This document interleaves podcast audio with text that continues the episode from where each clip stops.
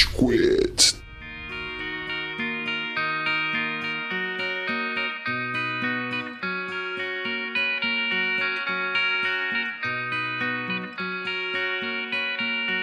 Fala galerinha do mal! Tá começando mais um episódio do Rage Quit, o podcast banhado no sangue dos nerds de todo o Brasil. Meu nome é Estevam e hoje eu tenho ao meu lado o Gustavo. Oi, galera, olha eu de novo aqui. Vocês vão entender por que de novo aqui. Tem gente o- que não tá. Ah, constatando o óbvio com Explica, explicando piada, né? Porra, eu nem vi que ele não tava aqui. Temos também o Góis. E aê, seus girombom azul é gigante! Tem que trabalhar na apresentação, Góis. Por que que vocês falam isso? É realmente triste. Eu vi que você ficou magoado, você cortou. Eu cortei, claro que eu cortei. Ele tá se esforçando, tá bom? E temos também o Amaral. Senhoras e senhores do Júri Saravá, como é bom estar de volta aqui com vocês. Não sei, mais ou menos. Vamos lá, oi. Olá! E temos um convidado muito especial. Convidado, no caso, é a gente, porque a gente tá na casa dele. né? Faz sentido, faz sentido. A gente tá no Rage Quit On Tour, que dura exatamente essa semana. Dura um episódio. A gente tá aqui com o professor Mauri.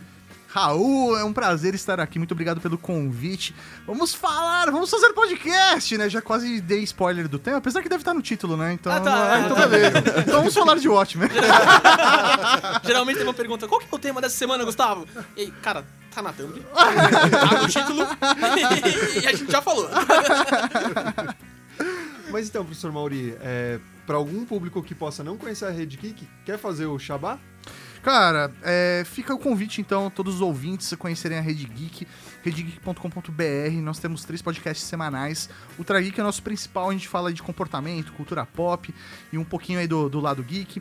Temos o Update, que sai toda quinta-feira, que é o nosso podcast sobre tecnologia. Falamos aí um pouquinho mais do universo tech, um pouco mais quente. E de sábado sai o SAC, o Serviço de Atendimento à Cavalaria, um programa dedicado a todos os nossos ouvintes, onde a gente lê as cartinhas, e-mails, mensagens de voz, comentário e dá o feedback para todos os nossos ouvintes. Então fica aí o nosso convite. E aí segue a gente nas redes sociais, arroba Rede Geek, e no YouTube também é youtube.com.br Redegeek. Foi. Bom, aproveitando esse ponto, aproveitando esse gancho, Amaral, onde estamos nas redes sociais? Vamos lá. Ai, meu Deus. Eu passei Será que duas semanas ele aprendeu? meu tempo fora foi justamente pra treinar na montanha do Olimpo Espiritual. de interação de podcast. E eu vim com uma cola hoje. É, nossos queridos ouvintes, você que gosta, você que acompanha nosso trabalho, nos siga lá no Rage Quit do Spotify.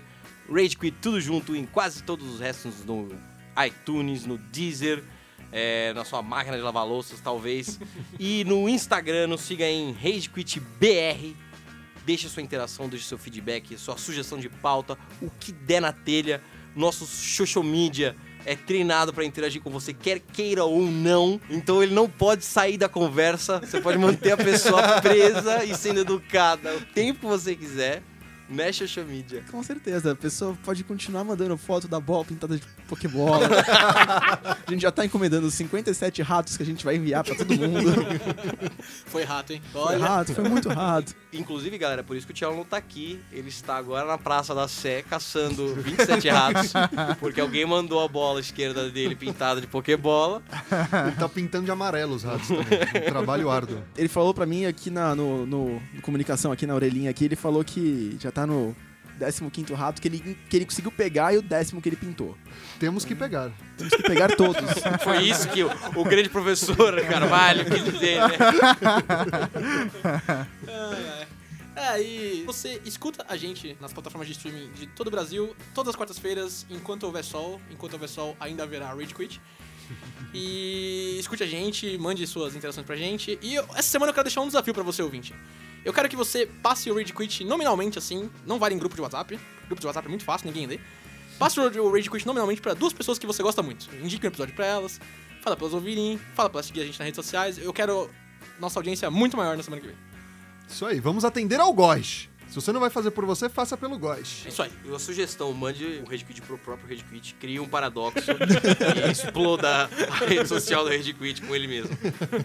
E agora vamos para as interações da semana, Gustavo. As interações da semana. Tivemos uma interação com o nosso querido Pedro Caramuru.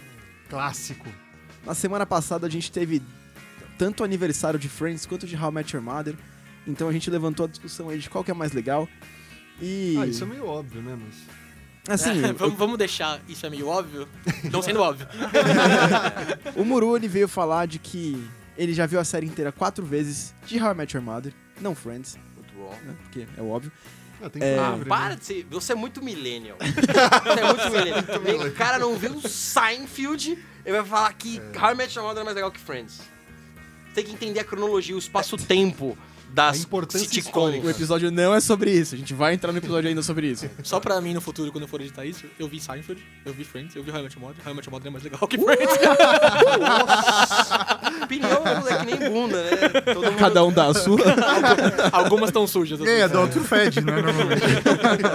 Próxima interação a gente teve com o nosso Daniel5724. Aí o Cello fala: Nossa, tem 5723 Daniel. 572. É, 3 Daniels isso na frente dele. O Tchelo fala, É, treinado pra isso. Exato, pra fazer continhas Ele tá rápidas. trancado em casa agora, repetindo esse tipo de diálogos. Nossa, cara.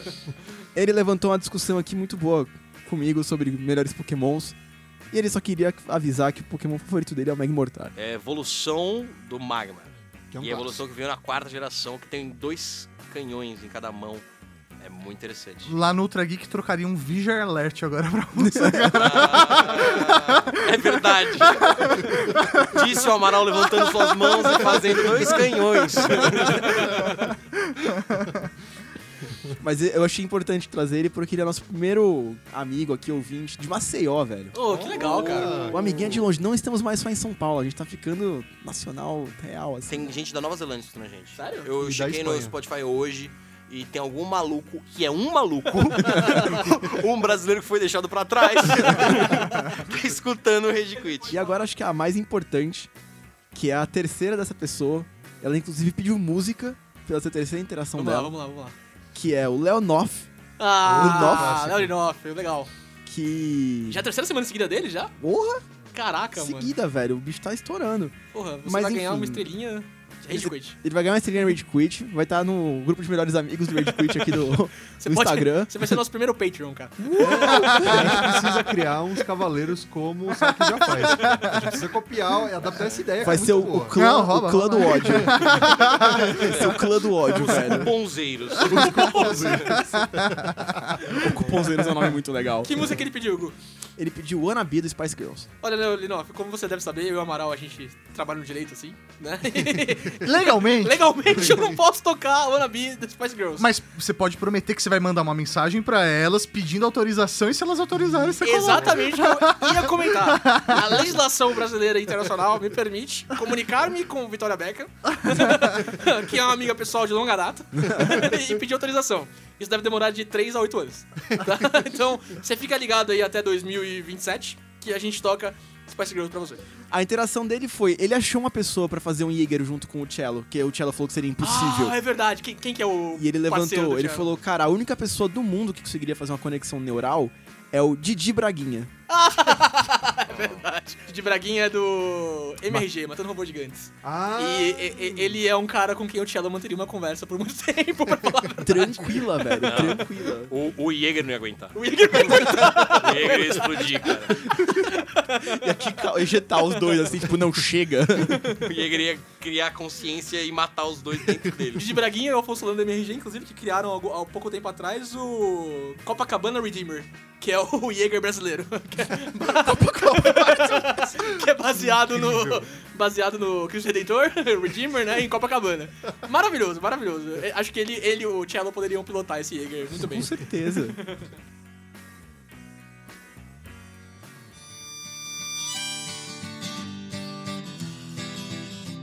Cara ouvinte, agora a gente vai falar de um tema que A é gente de... agora fica um pouco mais sério, porque o tema é muito sombrio. O tema é profundo.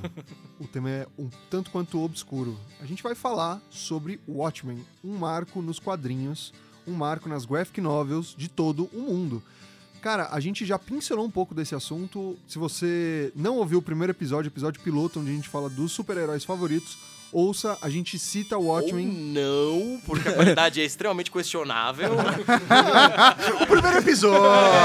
Já tá- eu, eu entendo, eu entendo, eu entendo. Não Os envelheceu primeiros tão três, mal. quatro, tudo envelheceu tão mal, tem tipo cinco meses. tá? Lá em abril era outro tempo, galera. Eu vou ser a memória histórica do podcast falar. Não, ó, começa a acompanhar do 15 pra frente.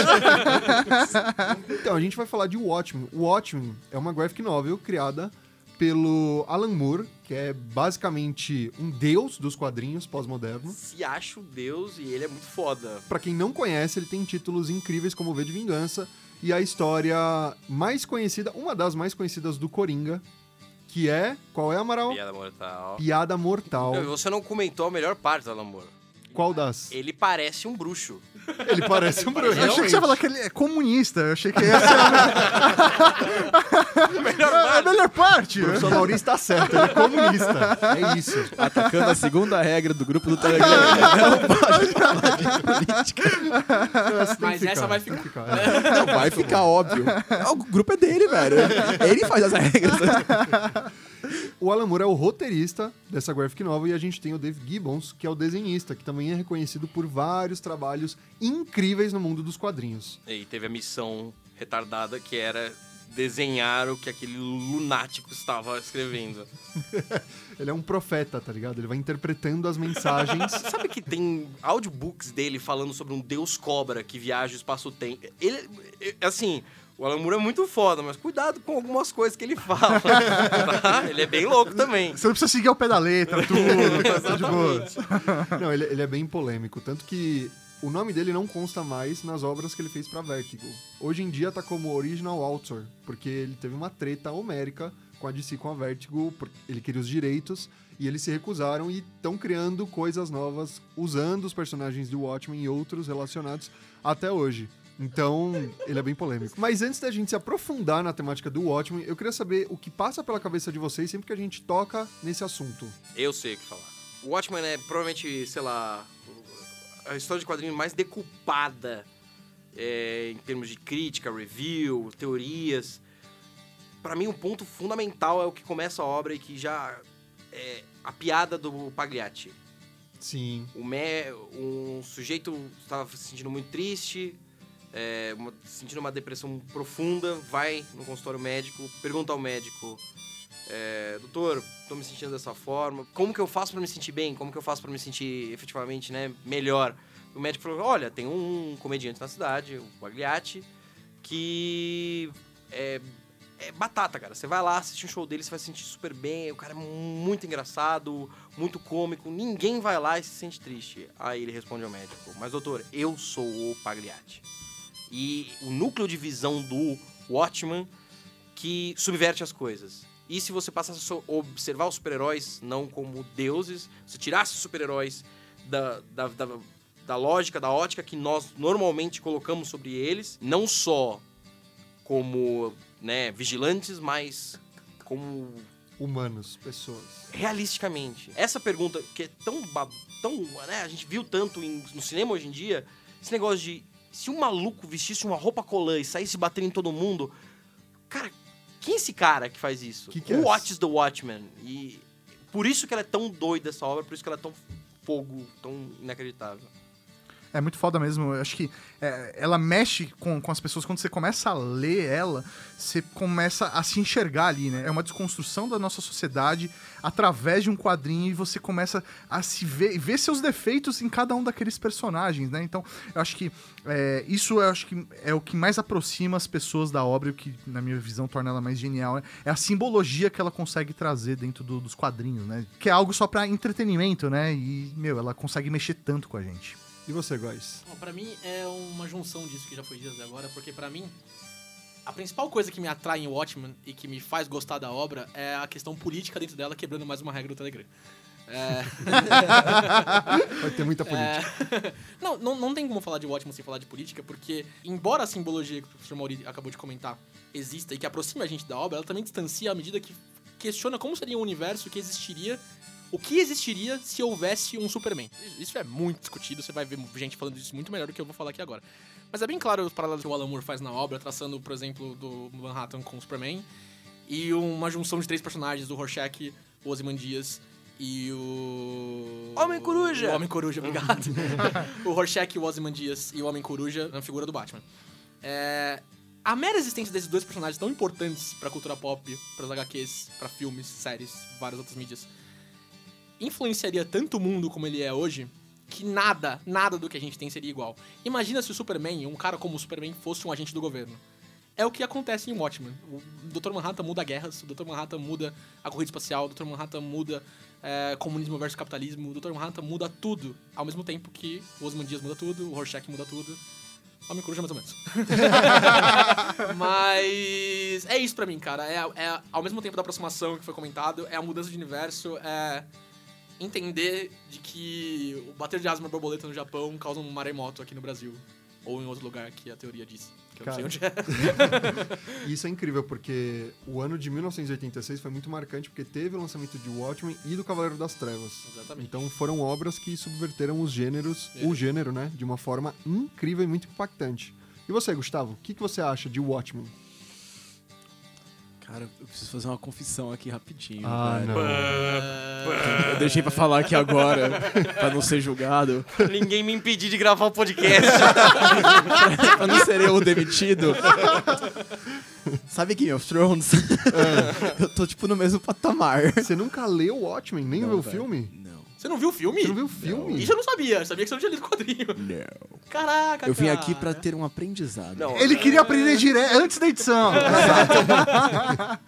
Você vai dar uma visão, então, de fora pra alguns ouvintes que talvez não tenham lido nem visto o filme do Watchmen. Vai ser interessante nesse sentido. A parte de- legal de não conhecer é que, por exemplo, no- nos quadrinhos atuais da, da Liga da Justiça, é, teve um momento. Liga da Justiça não, na Bate-Família, desculpa. Na Bate-Família. É, é no universo desse Mas é no universo Ah, da DC no geral.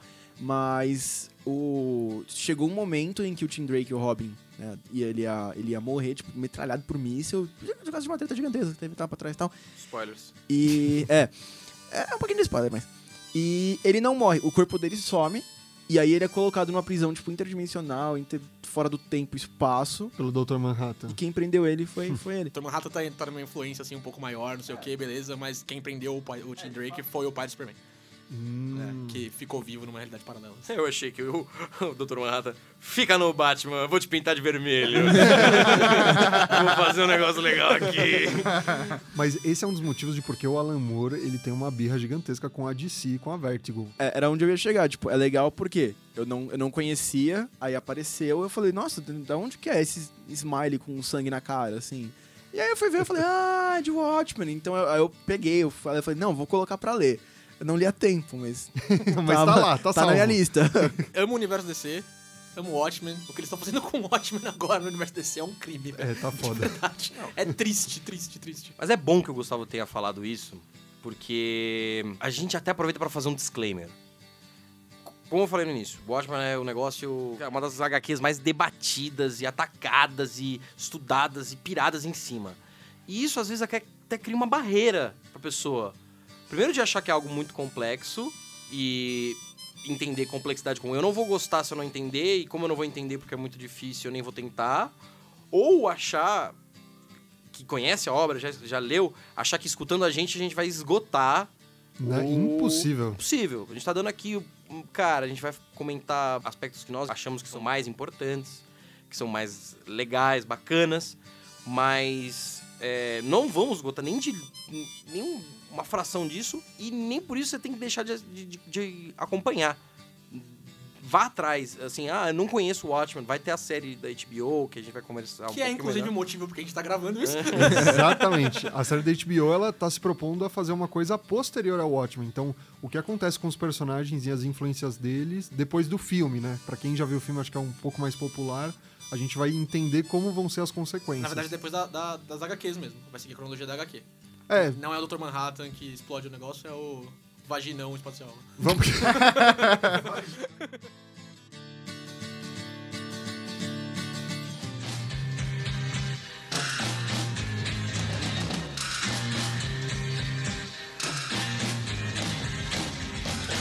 você que não percebeu até agora, a gente vai falar da obra como um todo, tá? Então tem spoilers. É. Eu, mano, não, não, não atrapalha em nada, juro. Não, não, não. Não, Ah, de verdade, porque a experiência de você ler e conseguir ver cada detalhe, você achar os seus próprios detalhes, meu, não- a gente pode ficar aqui falando horas e horas, fazendo, meu, um podcast, só o Watchmen Cast, a gente nunca vai, nunca vai conseguir atingir toda a Sim, propriedade da obra, É, sabe? exatamente. Cada um vai ter sua própria visão disso. Então, antes da gente continuar, eu vou fazer um pouco da introdução do Watchmen. Sabe Incríveis? Sabe aquela cena inicial do Incríveis? Que na entrevista? É aquilo. É muito baseado, sim. É isso aí.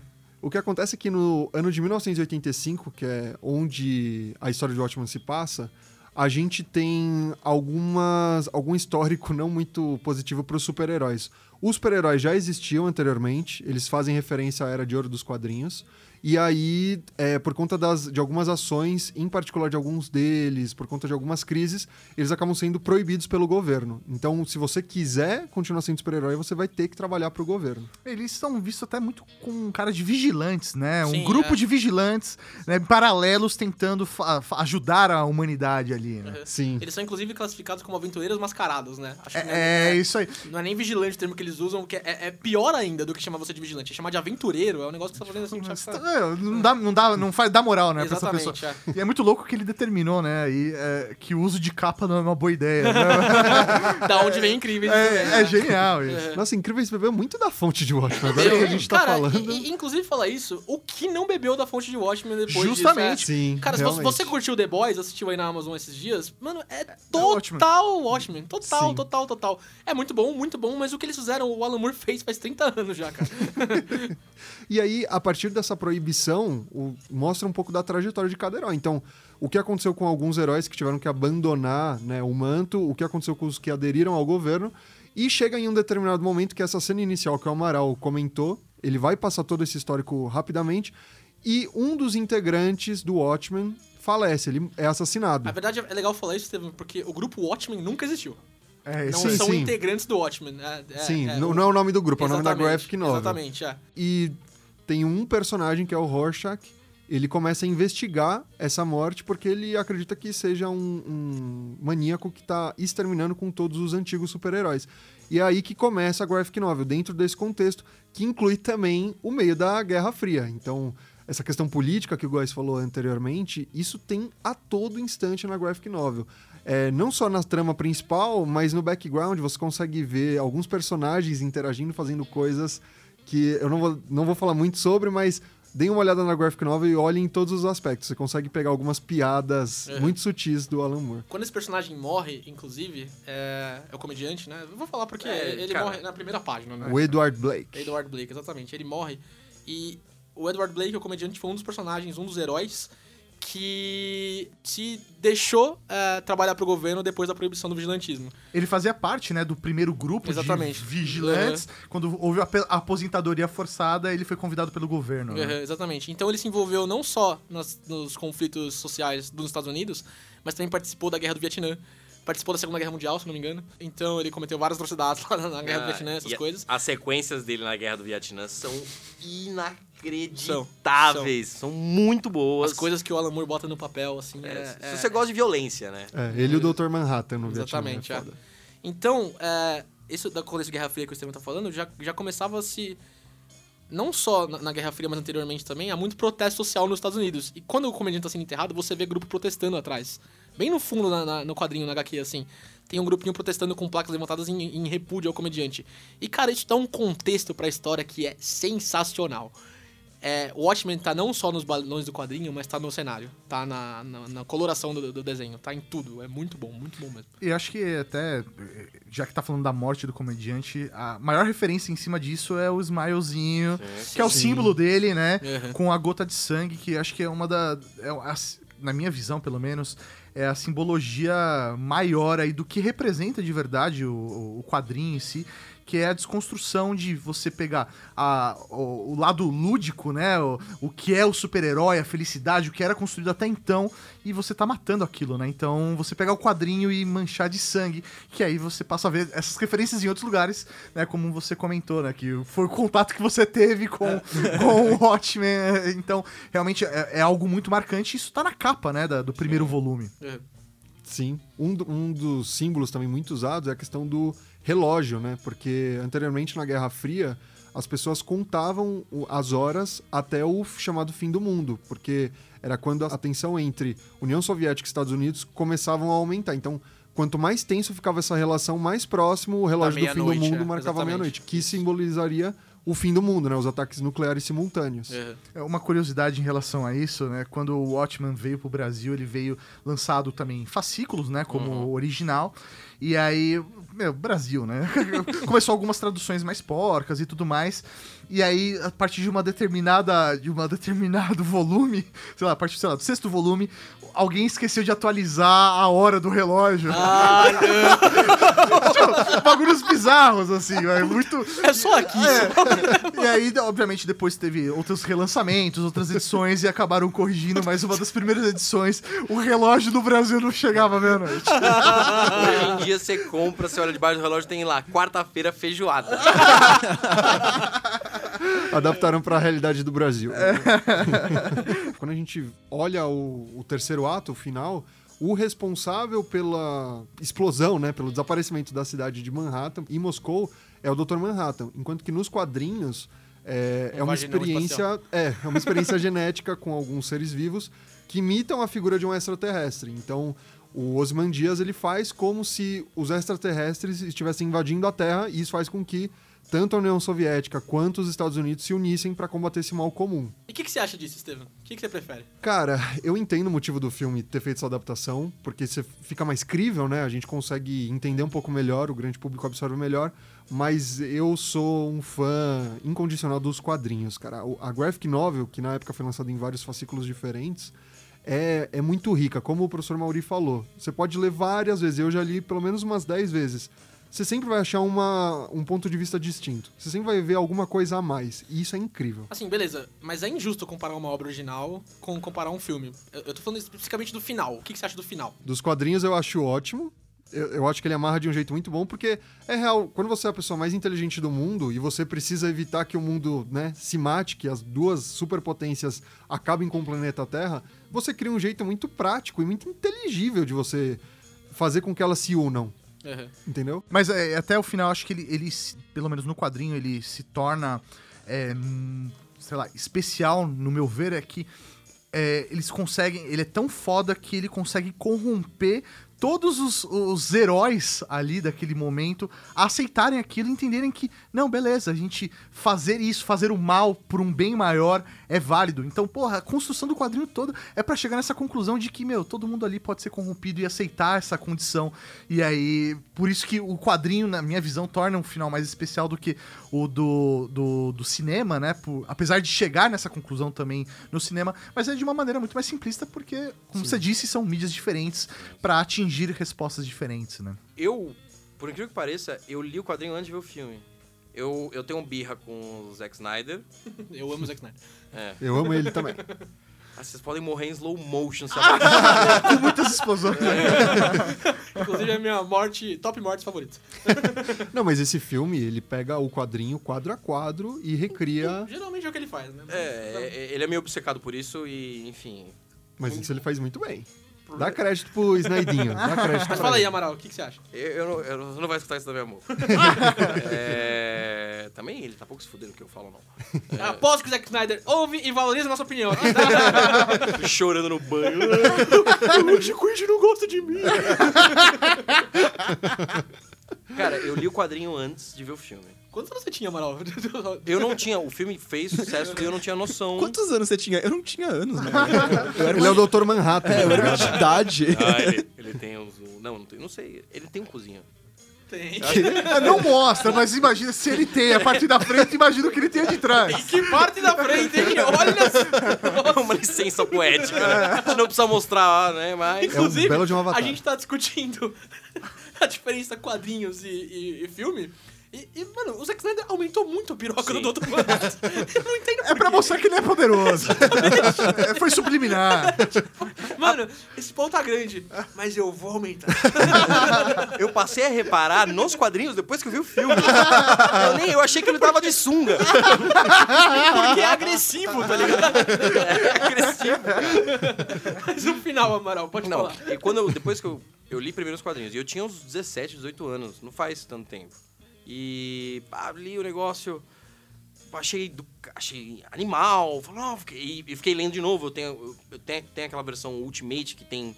E eu recomendo muito que quando você vá ler, você leia com os anexos. Porque eles enriquecem pra caramba. Eu acho que uma das melhores coisas do arco do, do Dr. Manhattan tá no, no, no anexo que um dos doutores passa a falar sobre ele. É sensacional.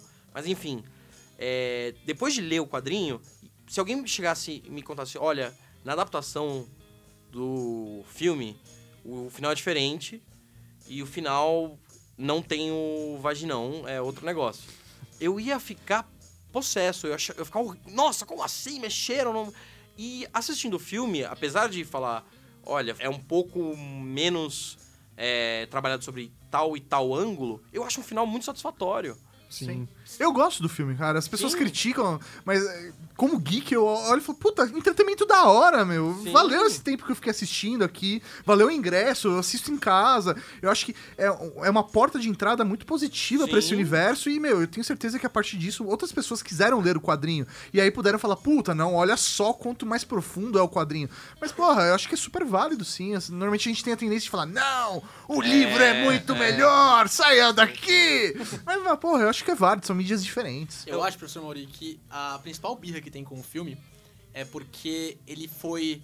Não, não, isso não exaltando especificamente. Eu gosto muito do Snyder, como já falei, mas não exaltando especificamente a figura do Snyder. Eu acho que ele foi muito à frente do seu tempo, não do jeito genial, mas do jeito que ele faz uma crítica a super-heróis que nos anos 80, em 86, fazia sentido, que no filme antecedeu dois anos do grande boom dos super-heróis que a gente teve com Iron Man. E com o Batman Cavaleiro das Trevas também. Mas é um, é um filme de gênero que discute é, uma visão diferente do que é um super-herói, que veio dois anos antes da explosão dos super-heróis que a gente tem no cinema.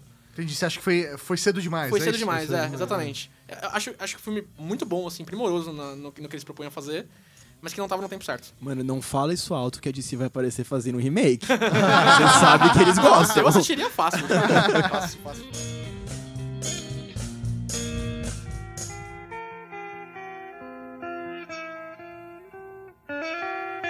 Mas então, a gente falou um pouco da trama, mas um aspecto muito importante pro Watchmen é a questão dos personagens, porque o Alan Moore conseguiu criar uma série de personagens relevantes até hoje, sendo que muitos quadrinhos eles conseguem criar uma gama restrita. E o Alan Moore criou algo que, cara, a gente consegue conversar de cada um, entrar na psique de cada um de uma forma muito aprofundada. E ele teve um tempo relativamente curto, ele teve alguns fascículos para desenvolver cada um desses personagens. Inclusive, ele teve que estender bastante coisa, né, Steven? Ele chegou com a ideia de fazer seis edições, mas o sucesso foi tanto que eles ah, dobraram, né? Passaram pra 12.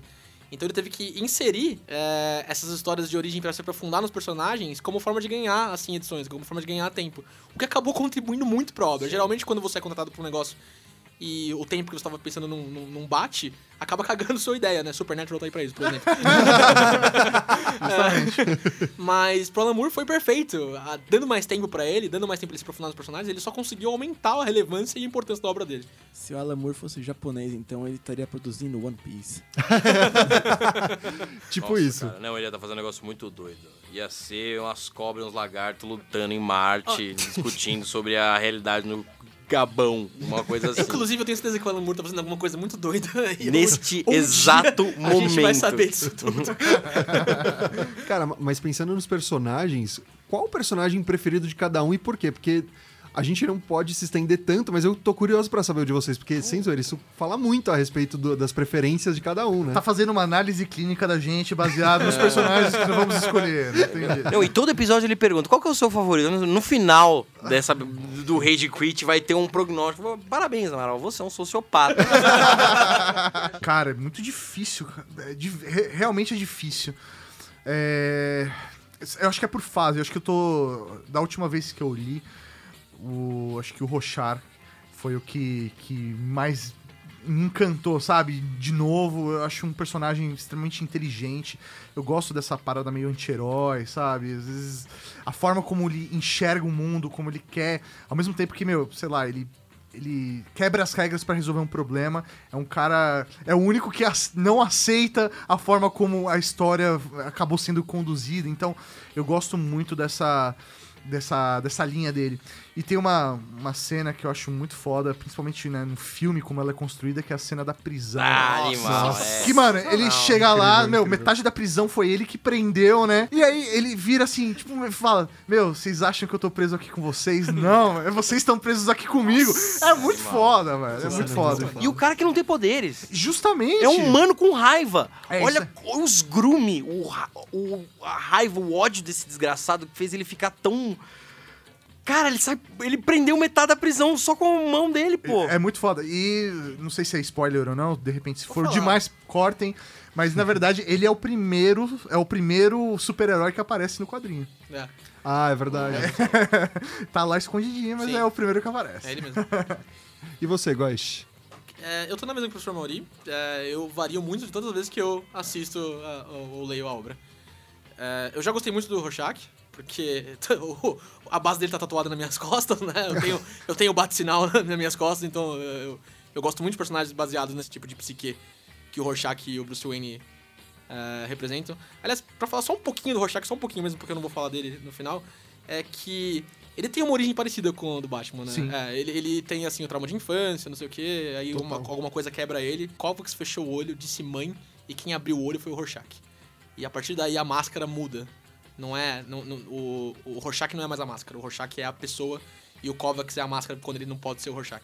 Mas o que é essa máscara do Rorschach? A máscara do Rorschach é literalmente o teste de Rorschach. Né? pra você que não é psicólogo, mas você já viu isso, com certeza. São aquelas manchas de desenho que o cara de Mostra óculos... É, exatamente. mo- O que você enxerga aqui? Exatamente. É, eu vejo uma borboleta. Hum, quer dizer que você tem relações com a sua mãe. Porque psicologia é isso. Droga, ele acertou!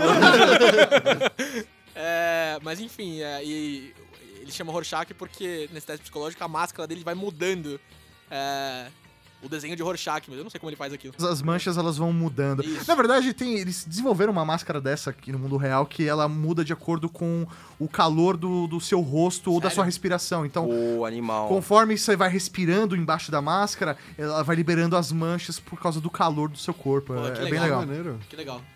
É, mas hoje, especificamente hoje, quando eu voltei a essa obra pra gravar esse podcast, o meu personagem favorito é o comediante, cara. É, assim, eu, eu odeio o Edward Blake. eu odeio o personagem porque ele é um babaca, ele é um filho da puta, ele é um sociopata, ele é um estuprador, ele é mais um monte de coisa, poderia traçar características negativas pro comediante, pra um monte de coisa, mas ele é o fio condutor da história porque ele tá desde o primeiro grupo, desde o Minutemen, ele participa de guerras, ele participa da- das revoltas sociais. E o comediante, a certo ponto, é, é, é, o, é o que motiva tudo que tá acontecendo. É, a lei Kinney, que é baixada pra proibir o vigilantismo, é baseada nas ações dele e do Rorschach, principalmente.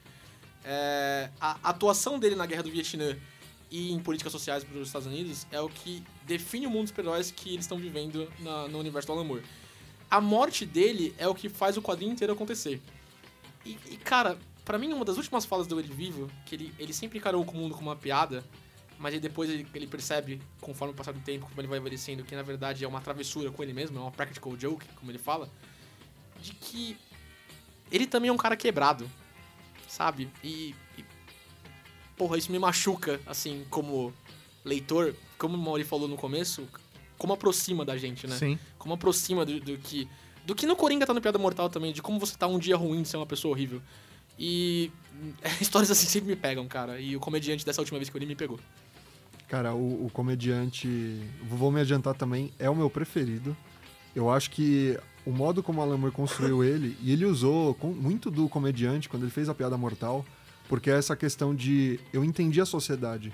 Por isso, por isso que ele é o comediante. Porque ele entendeu que o homem não tem. é, na base, na natureza humana, você tem violência, você tem ódio, você não tem regras. E ele entendeu isso. E por entender isso, ele vê toda a sociedade estruturada, regidas por leis e tudo mais, é uma piada, é uma grande piada. Por isso que o Rocha que fala isso, o comediante viu a verdadeira face das pessoas e sorriu. Porque é, é isso. A maneira como eh, a gente vê o desenvolvimento dele também na trama é muito boa. O Coruja, quando ele- eles estão repreendendo um grupo, né? Que tá na- Ah, nas ruas dos Estados Unidos. Essa cena do, do Riot, do Caraca também. Essa cena é muito foda, porque o Coruja fala assim: o que aconteceu com o sonho americano? Porque ele vê o comediante batendo e um monte de, de gente protestando na rua. E ele fala assim: o que aconteceu, ele se realizou. Olha o contexto que a gente tá vivendo. Entendeu? E, cara, ele é muito rico, eu concordo, eu odeio ele, ele é um filho da puta. Mas eu gosto dessa, dessa visão cínica, porque é muito o que você falou. Em algum momento da vida dele, ele se deparou com algum trauma, alguma coisa horrível. E isso fez entender que, na verdade, nada mais importa. É legal que ele fala, assim, que ele teve uma infância difícil, mas ninguém fala, ele não, não fala o que aconteceu, sabe? Você só tem que imaginar só. Não é, não- você não precisa do, do, do aprofundamento que o Rorschach tem. Isso. De que ele via a mãe dele sendo prostituta, batia na cara dele, quando os caras saíam, pagavam 5 dólares pra ela. O comediante não precisa disso. É a trajetória dele que importa, não é a origem. Sim, é perfeito. E você, Amaral? Cara, é. É difícil. É, é realmente uma pergunta muito capciosa, tipo, sei lá, qual música que você prefere. Mas. Eu não é o que eu. com quem eu mais me identifico. Ah, eu, eu, eu não me identifico com o comediante. É, eu também não. É, Só pra deixar bem claro. não me põe nessa não, Amaral. Tá calma. claro que não é com quem que eu mais me identifico. Mas um- o personagem pra mim mais interessante é. Não. É o. é- o personagem pra mim mais interessante é o Dr. Manhattan. Porque, veja, tem uma frase que o cara fala: Superman existe. E ele é americano. E no, no anexo o Alan Moore colocou que eu achei sensacional. Falou: publicaram essa. É, é um doutor que teoricamente teria falado. é, es- teria falado isso nos quadrinhos, né? Ele falou: Superman existe. E ele é americano. Na realidade, ele não disse isso, eles mudaram. Ele falou: Deus, Deus existe, existe. e ele é americano. e veja, a- a- primeiro que ele é o primeiro super-herói do Watchmen. É o- Ele é o primeiro que consegue realmente quebrar as regras da, é, da estrutura narrativa. Não da estrutura narrativa, mas eles, é o primeiro que consegue quebrar as regras da linearidade da obra. Todos ali, eles eram caras, pessoas com habilidades, com Com boas intenções. É, Ou más intenções. com más intenções. O, o Dr. Manhattan é um deus. Ele, é, ele surge num contexto. A- A, forma como ele surge é um contexto calcável, é, é, é próximo. Não é uma. Ele foi mordido, apesar de eu adorar o Homem-Aranha. ele não foi mordido por algo radioativo e ficou daquele jeito. Porque com certeza já aconteceria com o Peter Parker. É, e a compreensão dele é muito louca. É, os, os diálogos, ele parece boring, ele parece chato. Não, nem mas um se, pouco. não, olhando o cara, o cara sereno, quieto, parado, você tem que passar que esse cara é onisciente, onipresente. Ele está em todos os lugares, a todos os momentos, vivendo tudo. E ele tá única e exclusivamente observando. Pra ele andar por aqui, fazer aquilo, é- é- é- era única e exclusivamente um esforço de observação da, da natureza humana. Ele fica olhando assim e. E é legal toda a mecânica do relógio, dele, do reator explodir, ele tá lá dentro, em tal horário, e depois passam duas semanas e pá, ele aparece de novo brilhando azul, uma puta de uma piroca. Tá aí o motivo, né, Amaral? Ah, você me pegou, Estevam! Não, mas eu acho muito louco, cara. Assim, o... se a gente. Se o Watchmen é, uma, é, uma, é um esforço pra compreender a psique de um cara que se veste de colã e sai batendo em todo mundo, o Dr. Manhattan é uma tentativa de entender a psique de um deus. É, é- é muito. Tanto é que é um personagem muito, muito doido, mas É, é. filosófico É. mesmo a relação dele. E até a forma como ele lida com toda a trama da história. Chega uma hora que pra ele não faz sentido. Ele tá ali, tipo, a humanidade, ele perdeu completo vínculo com ela porque ele sabe o, o quão insignificantes são aquelas relações, aquelas pessoas. E acho que até lidar com essa, essa loucura dele ser naturalmente um humano e ele Uhum. perder esse vínculo, meu, deve ser uma loucura, né? Não tem como ser. E ele vai em pinote, ele fica em pinote, ele vai, ele, ah, ele pegou, ele se teleporta lá pra PQP e e ele tem um, um dos poucos momentos de desequilíbrio dele, porque a gente sempre vê um cara muito taço, tranquilo, até a entrevista, e quando ele tem esse piripá que ele fala, putz, eu estou causando câncer nas minhas pessoas amadas, É.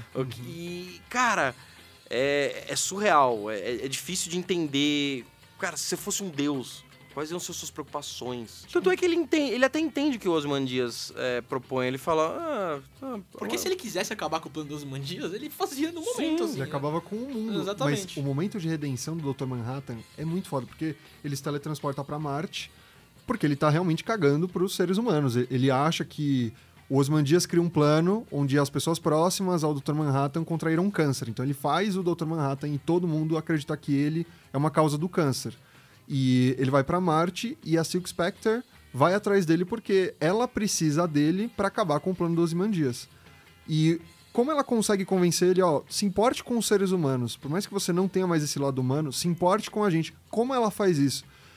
Ela mostra que existem milagres reais. E essa cena é muito foda, tanto no filme quanto nos quadrinhos, porque ela fala assim: é, Você tá conversando comigo aqui agora porque eu fui uma, um dos espermatozoides, dos milhões de espermatozoides que foi é, desenvolvido, né, que foi fecundado e fez com que eu nascesse. e hoje em pessoas dia. completamente diferentes, né? Então, poderiam ser precisa, não pessoas. falar quem é, mas... Cara, então, é, é incrível, porque ela traz um milagre prático, é verdade. Qual é a chance de um espermatozoide em específico virar você a mulher com quem eu, eu me relacionei? E ela- ela não vai só no momento da, da incepção, ela vai falando. E eu poderia ser diferente não ter te conhecido. E eu, assim, o efeito borboleta, a alha envolvida por trás da conjunção de fatores que nos levou até aqui é, Infinita. é infinita. É, real- é verdade, eu tinha esquecido desse ponto que ela faz com ele de, tipo, pô, eu tenho que ler essa merda de novo. Então, e, e faz com que ele, porra, é, volte a se importar. É, é incrível. Esse arco em específico da Silk Spectre, que ninguém comentou muito sobre, é, ela é uma super heroína, filha de uma super heroína que participou do dos Minutemen. E ela não tem nenhum superpoder, ela é como se fosse uma mulher gato, vai, é um referencial próximo. E ela tem algumas participações importantes, tanto com o Dr. Manhattan quanto com o Coruja. E com um comediante, né? E com o comediante. Exatamente. É, A relação verdade. com todos os personagens dela é sensacional. Ela também é um fio condutor da história muito importante. E como ninguém falou do Ozymandias, quer falar um pouquinho também, Estevam? Porque ele é muito importante pra história. Cara, o o Osman Dias, ele não é o vilão de jeito nenhum, ele é um anti-herói. E ele é a pessoa mais inteligente do mundo. Ele é um prodígio, tanto nos esportes, ele tem um físico impecável, tanto que ele Joga mata LOL, que é o. Joga... Louzeiro raiz. Tanto que ele mata o comediante. E nos quadrinhos ele fala: o comediante ele tem aproximadamente 200 quilos de puro músculo. Então o, o cara é um búfalo. Por mais que ele já fosse velho, o Osman Dias consegue matar ele, tacando ele pra fora do apartamento com certa facilidade. Ele não sofre muito. E ele vê a tensão humana e, e vai entender que aquilo vai acabar com o planeta Terra eventualmente. Então, ele cria um plano nos mínimos detalhes. Ele entende, ah, o Dr. Manhattan pode interferir com as minhas ações, como eu me livro dele. Ah, o comediante está chegando perto da verdade, como eu me livro dele. Ele vai criando um monte de fatores diferentes para que consiga concluir o plano de eu vou explodir tanto a ilha de Manhattan quanto Moscou, colocar a culpa nos alienígenas para que eles tenham um inimigo em comum. E quando você tem um inimigo em comum, você acaba juntando forças, né? Somos, to- somos todos humanos. É isso aí. Cara, o que mais. Porque define pra mim o Ozymandias é. Quando ele tá explicando o plano dele pra todo mundo, aí todo mundo vira pra ele: Você acha que a gente não vai te impedir? Aí ele falou: Meu, vocês estão. Vocês acham que vocês estão lidando com um herói de. Um vilão de quadrinhos. um vilão de quadrinhos? Eu, já, eu já fiz isso. Há 30 Já, já- já executei, né? É. É. muito foda. É muito foda. Vocês não têm o que fazer, só tô contando pra vocês. Exatamente, É muito cara. foda isso. Então, e cara, esses pontos que a gente comentou é, são motivo de subverter o gênero de herói, porque até então a gente vinha da Era de Ouro, Era de Prata, que não aprofundavam muito a questão do quem é a pessoa por trás da máscara. Por toda uma questão, assim, da sociedade, que- a sociedade que encarava os quadrinhos antes de- do- da década de 80, né? Toda uma questão de censura, toda uma questão de...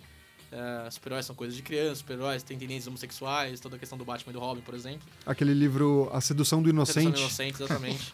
e, e é interessante como a- a- o ano de 36 marca a morte da inocência, né? É, que a gente põe os- entra com os dois pés na Brown Age Sim. e. É, sei lá, é a época que soltou melhores- os melhores quadrinhos até hoje, cara. E, cara, eu, eu não sei vocês, né, a gente falou da importância e tudo. é, o filme Watchmen foi o que me colocou nos quadrinhos. É mesmo? Foi, foi. Foi a primeira obra que eu considero assim. Assim, eu assistia é, a, a animação do Batman, a animação do Homem-Aranha, Liga da Justiça, essas coisas. Mas a primeira coisa que eu consigo identificar como quadrinhos que me fez entrar no mundo dos quadrinhos foi o filme do Watchmen. E a partir daí eu entrei nessa gama. Comecei, li a, a HQ, fui procurar outras coisas e, e, cara, me moldou do que eu sou agora. Sabe? Tipo, é, esse tipo de obra é coisa que molda a sua personalidade.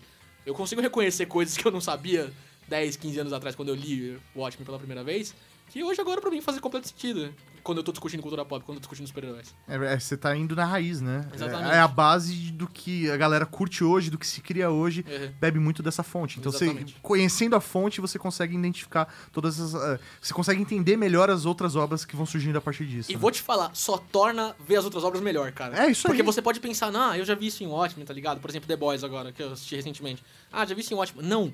É ter visto isso em Watchmen que faz isso ser legal. É ter visto isso em Watchmen que faz Vingadores dar certo. É ter visto isso em Watchmen que faz Batman vs Superman, amo, dar certo. Aê! Estourou. Obrigado. Polêmico! É, então, é, eu até queria aproveitar que o Gu não viu e nem leu Watchmen e ver se do que a gente falou até aqui agora você reconhece alguma obra que você gosta. Porque eu acho que é muito interessante ver essa. é, é, é, essa morte da inocência, sabe? Usando a expressão do quadrinhos no- nas coisas que você gosta, por exemplo. Cara, eu acho que pegando aqui num- numa linha cronológica inversa do que você falou. O Gustavo até acordou aqui. Levantou da rede dele. Aqui no- nos corpos. Não, mas assim, eu acho que. É que eu também não vi The Boys ainda, por exemplo. Tô precisando hackear uma conta. Quer dizer, criar uma conta no Amazon Prime. É, Mas eu acho que, tipo assim, faz, faz muito sentido porque, por exemplo, é- é- faz uma sátira, até o que você falou agora do Ozymandias, por exemplo, de. Cara, é meio repetitivo você ver nos quadrinhos, você vê em filmes, tipo, a pessoa virando e falando, ah, vou te contar meu plano inteiro, uma liga, né? A pessoa vai lá e para ela, tipo, putz, né? Nossa, eu contei aqui, tava no meio do plano. E, tipo, não, eles viram e falou, velho, você tá, você tá achando que você tá? Na Disney, velho? Não, já fiz o negócio, vou te contar por quê se não tivesse feito, saca? E. E isso que você falou, por exemplo, do Dr. Manhattan, que, que ele vai, que ele vai pra longe, porque ele não tá mais ligando. A gente vê muito agora acontecendo, tipo, por exemplo, o Superman, assim, nos quadrinhos atuais. A gente já pegou o Superman que já que fica planando uma época, uma- um período do, do, do tempo, assim, tipo, no universo, perto do sol, só refletindo, escutando tudo. Querendo ser, tipo, meio onipresente também, porque ele vai lá longe, fica escutando, fica vendo o que tá acontecendo no mundo inteiro, tipo. Acho que pega um pouco da fonte. E o. E agora, até que virou do quadrinho e começou como um jogo que é o Injustice, é esse negócio. Total tipo, Watchmen, ah, quem, Total. quem, quem, quem watch the Watchmen, tipo, é, é o que o Batman sempre falava, tipo, quem para o Superman se precisar? Ele sempre se dizia o cara que ia parar, mas. No E parou, final- parou. Não, parou. Parou, parou. Parou, parou. Então, é isso que é interessante. Eu tô louco pra ver a série da HBO, porque a HBO faz uns trabalhos primorosos com algumas propriedades E intelectuais. eles estão apostando nessa, hein? Nova Então- Game of Thrones, cara. É, então, a gente sempre via nos, nos- no intervalo anterior de Game of Thrones propaganda do Watchmen, propaganda do Watchmen. Então eles estão investindo uma bala e a gente tá louco pra acompanhar. Assim que a gente conseguir visualizar todos os episódios, vamos tentar gravar alguma coisa relacionada pra falar sobre. Espero que seja bom, pelo Então. amor de Deus. Mas a gente vai ver, né? Ah, eu não assisti, vou ser obrigado. É aquela coisa, é a série do Watchmen que sai esse ano, é a melhor série do Watchmen que vai sair esse ano, entendeu? Com certeza. A ser que o Alan Moore já imprima. Alguém tem mais algum ponto pra concluir? Eu só queria falar em latim. Do nada, o cara passou nove episódios falando em japonês e hoje ele inventa que ele quer falar em Ah, latim. não, é só do What's the Watchman. Quis custode est ipsos custodes, que é o quem vigia os guardas, quem, quem guarda os guardas. Alguém vai, alguém vai corrigir? Não? Não, não, né? Não? Ninguém vai corrigir, Não, né? Meu curso de latim faz muito tempo que eu fiz. É, Pior latim- que eu e o Amaral tivemos. É, quando, eu, quando eu fiz ciências sociais, eu matava muita aula pra assistir aula em letras. E eu assisti algumas aulas de latim, mas isso não me dá base nenhuma. Pô, eu achei que você ia corrigir agora. Não, mas. Falar, é, a, a- a sua pronúncia do ipsis. Ipsis. não, não está correcta. Bom, a gente deu uma visão mais aprofundada, a gente falou bastante sobre roteiro, trama, personagens, desenvolvimento e importância para os dias atuais. Mas se você ouvinte tiver alguma visão diferenciada, tiver alguma opinião distinta de tudo que a gente falou aqui, Se você quiser calcular quantos centímetros tem a piroca do Dr. Manhattan, O Cello vai estar interessado em saber. Ele vai ser o primeiro a falar, putz, eu, eu, essa informação é extremamente relevante. só o Cello. Só o Cello. O cara que escolheu ele como favorito por causa da piroca, não. entre em contato com a gente pelas redes sociais, vamos entender a sua percepção sobre a piroca. Mas não mande foto da sua piroca. Nossa, mande! Pintada, Pintada de de azul. Pintada de azul. Pintada de azul. Mande, o social media vai gostar pra caramba. ah, antes de agradecer mais uma vez o professor Mauri. Pô, que isso, gente. É, o pô, nos recebeu em sua casa e participou aí com a gente, contribuiu, Literalmente em sua casa. contribuiu vivamente, muito melhor que o Gustavo, inclusive. Mas obrigado aí pelo convite mais Que uma isso, vez. Foi um valeu. prazer bater esse papo com vocês. E espero ver logo no ar. Com Ó, certeza. Eu quero levantar uma discussão final. Se a gente fizer uma fusão, tipo Dragon Ball, do, do Rage Quit com, Com Rede Geek. com o Red Geek, fica o quê? Rage Rage. Rage, Ra- Rage Geek. Manda aí o seu nome de chip favorito dessa fusão que a gente tem. Ultra Kick. É bom, pô. Ultra, Ultra Quit, tá ligado? Ultra Quit. Sai! Toma! Entrei. Mas é isso, gente. Obrigadão. Um abraço. Garela, valeu. Abraço, GG. pessoal. Valeu. Tchau. Beijinho no coração e muitos ratinhos amarelos pra vocês. Você ouviu Quit.